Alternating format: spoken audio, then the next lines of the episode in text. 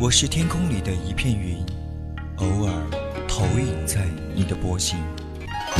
我是麦苗上的一滴水，等风来，倾听你的呼吸。我是天空里的一片云，你我相逢在青葱的麦田上，聆听彼此没有方向。侧耳倾听，侧耳倾听，犹归寄麦回，朝露待日晞。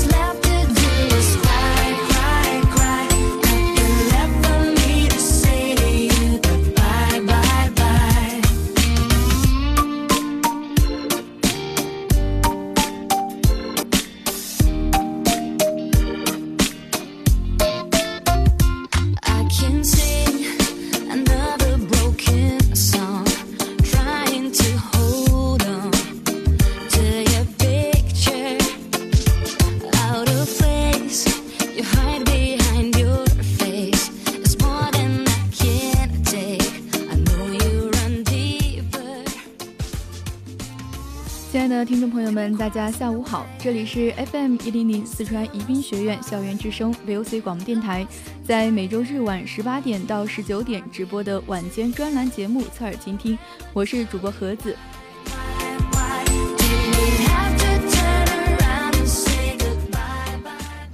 今天的侧耳倾听在上半段节目隐隐约约将会给大家带来《北京遇上西雅图之不二情书》。一起走进这段最好的北京遇上西雅图，最长的不二情书，感受爱的珍贵和美好。下半段的人在旅途，主播将带大家游览风景如画的云南大理，体味不一样的风土人情。三味书屋则将为您送上杨绛先生的《我们三》，也欢迎听众朋友们在节目中与我们互动。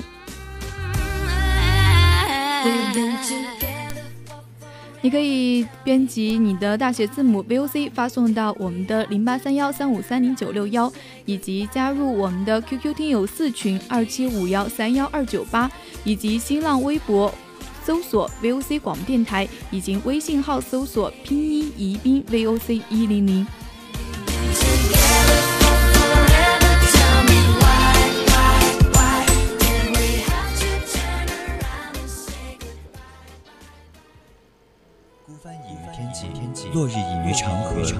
喧哗隐于内心。喧哗隐于内心。但我们从不隐藏于你的视野之中，隐隐约约，隐隐约隐约听到的有声电影。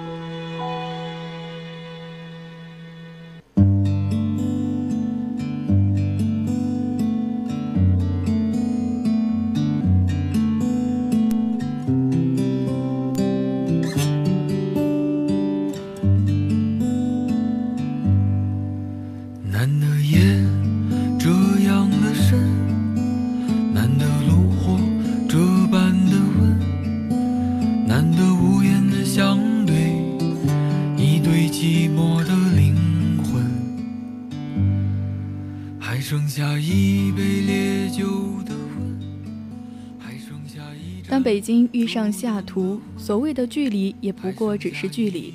有人说，当爱上一个人，不要纠结过去，也不要畏惧未来，敞开胸怀，坦然面对，因为该来的总会来。你能改变的也只有你自己。一个人的时候善待自己，两个人的时候善待他人。真正懂生活的人，其实他们也只是弄懂了什么叫做珍惜。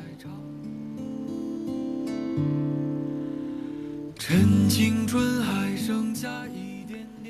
北京遇上西雅图之不二情书是一部喜剧爱情电影，影片由薛晓路执导，汤唯、吴秀波等主演。影片讲述了十五岁的娇娇就随父亲移民到澳门，从此在赌城安家，并成为了赌场公关，过着朝不保夕、居无定所的落魄生活。一日起床后，看到头顶一本查令十字街八十四号的书，书谐音童书。让焦爷气愤不已，几次把书扔掉都意外再回来，无奈之下只好将书按照书上的地址寄了出去。无独有偶，在洛杉矶生活的房产经纪大牛也同时因为这本书备受困扰，将书寄到了同一个地址。查令十四十字街八十四号的书店老板也闲来无事，又将两人的信件借给寄给了对方。收到书后，更加疑惑的两人通过后续的书信来往，从彼此不顺眼，慢慢变成了灵魂知己。还剩下一无所知的明天和沉默的眼神。焦爷分别和学霸、富豪邓先生和诗人开展了一段无果的感情，大牛则与两名外国女子谈情，并惨遭抛弃。大牛为了得到在洛杉矶生活的一对华裔老人的房屋，借机接近老人。大牛从小在国外生活，却对中国古诗词文化颇为精通，再加上能言善道，意外赢得了性格古怪但饱读诗书的老爷爷的信任。大牛带两位老人到拉斯维加斯旅游，为两位老人补办婚礼。爷爷得知大牛接近他们的真相之后，一度非常气愤，并且生病住院。在和老人相处的过程之中，也产生了感情的大牛感到十分的内疚，多次探望都被爷爷拒绝。转眼到春节，远在拉萨的孙子无法和爷爷奶奶团聚，只好进行视频对话。无奈爷爷奶奶都搞不懂这些高科技，在爷爷的默许下，奶奶叫来了大牛。面对气还没有完全消除的爷爷，奶奶说：“好孩子才可以来家里看电视。”两人之间的关系才慢慢缓和起来。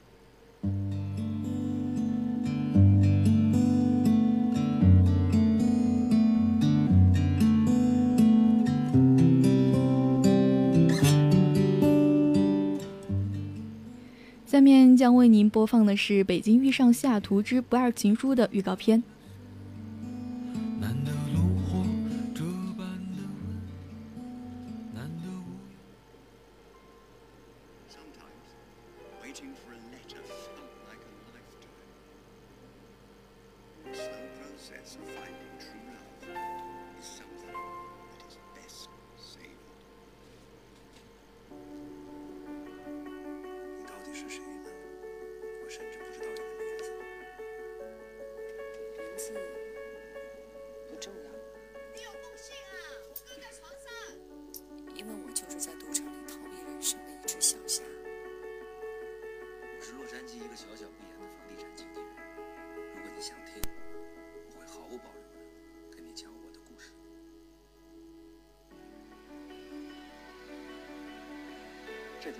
向死而生的勇气，不管不顾，就如同爱情。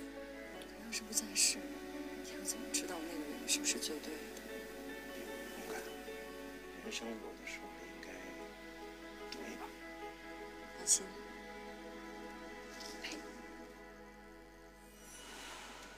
All on the bank. Good luck.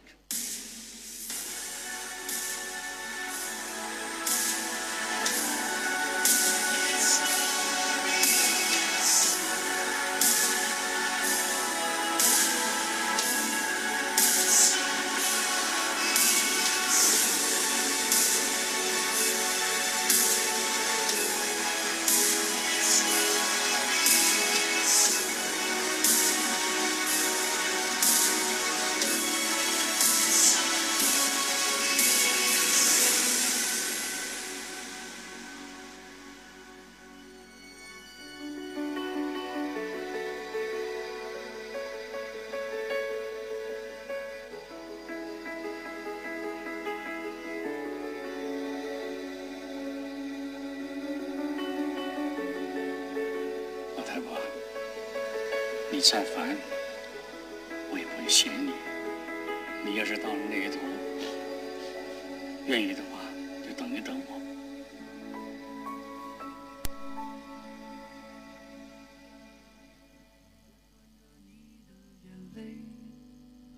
落下了灰色的、冰冷的雨滴，是你的叹息。趁青春还剩下一点点的余温，温暖着你的眼泪。我不怕寒冷，迎着这岁月的风。我不怕寒冷。其实国产爱情爱情片非常多，却很少有如本片这样描述人和人之间最基本感情的。别具一格的故事设定，吴秀波和汤唯的绝配情侣，写的是爱情，说的是人生。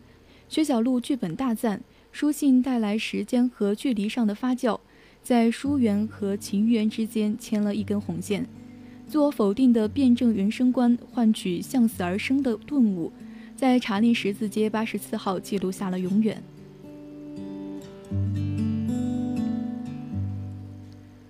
世界那么大，遇到你好难。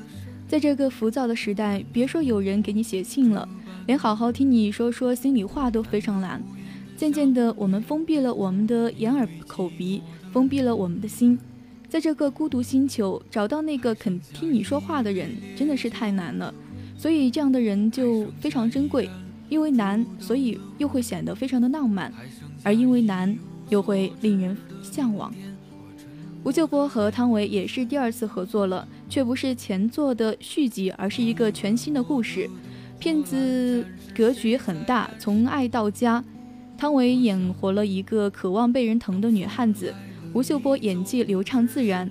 最后男女主人公见面的时候，也是非常的令人感动。趁青春还剩下一点点的余温，温暖着你的眼。落下了灰色的、冰冷的雨滴，是你的叹息。趁青春还剩下一点点的余温，温暖着你的眼泪。我不怕寒冷，迎着这岁月的风。接下来，让我们来听一听豆瓣网网友梅浩对这部电影的感受。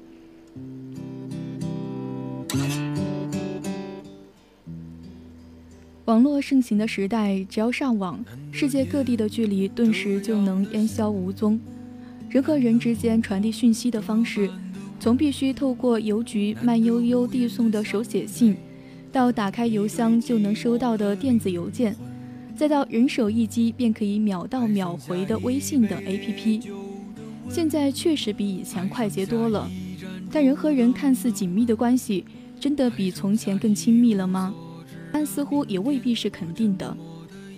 我总是很怀念那个网络不太发达、只有手写信和纸质书的年代，不那么方便，写一封信等一封信，就需要更多的心思和耐心，不那么容易取得。把书捧在手心上的阅读，虽多了几分的慎重和关注。从前很慢，却不觉得很慢；现在很快，却常常觉得一切的发生都太快。落下了灰色的、冰冷的雨滴，是你的。北京遇上西雅图之不二情书，带给我最深切的感受，是对那个只有纸质书和书写信时代的质疑。它不仅仅是怀旧，更多的是对这个快速时代的思考。快，真的就是很好吗？用不太流行的方式沟通，真的是过时和矫情吗？此外，电影从人的孤独感延伸至对家的概念和对乡愁的触碰。然而，爱情电影不仅是爱情，更多的是他们如何面对人生真实的困境，从而变成更好的人。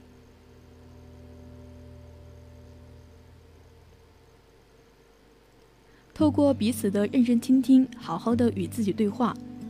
只要透过网络电视就能轻易的表达自我的时代，表达。似乎就成了一件很轻的事情，成天在发微博、朋友圈的人比比皆是，内容更是大小事不拘，有些夸张到像是在直播自己的生活。但那些发文真的是有那么多人关注吗？大家都忙着说，也就少有人能静下来听。而不停发文的潜意识，往往是需要更多的关注。这就是为什么很多人网上的朋友很多，可是下了线之后，孤独感依旧很深的缘故。孤独感挥之不去，就更想发文和人互动。太专注于得到别人的注视，却忘了自己都不曾好好的看过自己。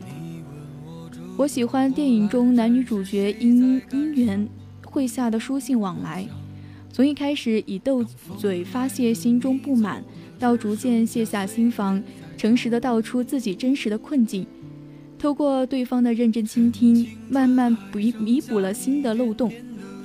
很多人提出对电影的质疑，为什么不是电子邮件，而是手写信？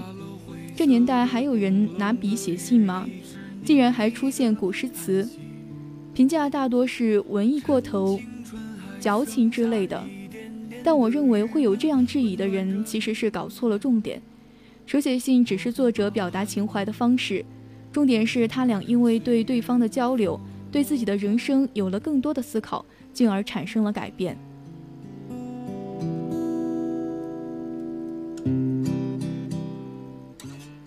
擅长古诗词的老爷爷经常出口成诗，并不突兀。书信穿插的诗词也非空穴来风，汤唯和吴秀波的口白也很自然，感觉文艺且言之有物。不读书，不愿思考，还怪读书的人咬文嚼字不合时宜，这也是现代人的一种傲慢吧。再者说，电影里古诗词的意义不仅是过去的文字，上辈人的情怀，它其实代表的是中国文化的精神内核，是不管你在世界何处都能一眼辨识的来处。一直记得以前寄出手写信后，除了期盼对方的回信之外，经常会回想信里的内容。如果有疑问，也会在等待的时间里面反复的问自己。等到终于收到了信，看到对方的想法和自己有所交集，总是会特别的开心，感觉像是不自信的自己终于得到了肯定，终于从食不知味尝出了好甜蜜的滋味。等待的时间其实就是给自己思考的时间。透过和信任的人对话，好好的和自己对话，这就是手写信文艺外表下的真实内涵。值得等待的，慢一点又何妨呢？温暖着你的眼泪，我不怕寒冷，迎着这岁月的风。手写信的表达方式缓慢却浪漫，对比片中男女主角写实的人生难题。巧妙平平衡了电影的氛围，不会梦幻过头，也不至于现实到压得人喘不过气来。汤唯遇到的三个男人接二连三地瓦解了他对情感的信任，但他依旧相信和他通信的教授，依旧不放弃对真爱的追寻。赌博毁了他的父亲，也毁了他的家，可他对赌仍然有无法脱离关系。人的劣根性并不是知道或痛苦就能断除。可能需要更强大的力量，比如爱和信任，才能够真正得到解脱。十几岁就开始独自生活的吴秀波，爱无能是自然的事情，不相信爱，所以无法和人建立亲密的关系。但不能爱不代表不想爱，他只是需要有一个人能打开他内心的开关。他和汤唯同框的画面不多，但完全不妨碍情感的交流。我特别喜欢他俩各自化身成对方想象中的样子，与对方对话的情节，自言自语的感觉，明明很寂寞，但心里住着一个人。彷徨无助的时候，那人便翩然出现，为自己解决难题。想象便成为了一种安全感，知道自己不是孤独的一个人，往前走也就显得不那么害怕了。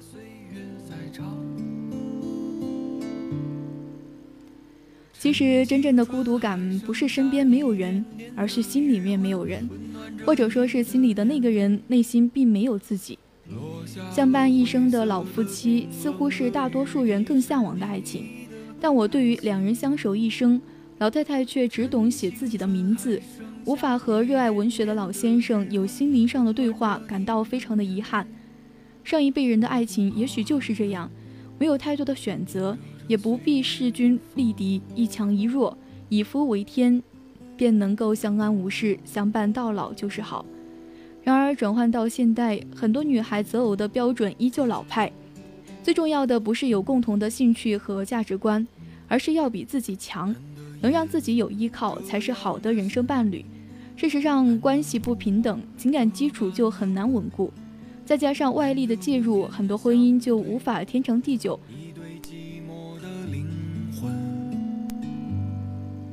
还剩下一杯烈酒其实，我想，人生伴侣应该有两种，一种是生活上的伴侣，另一种是精神上的伴侣。生活伴侣同时也是精神伴侣，是最圆满的关系。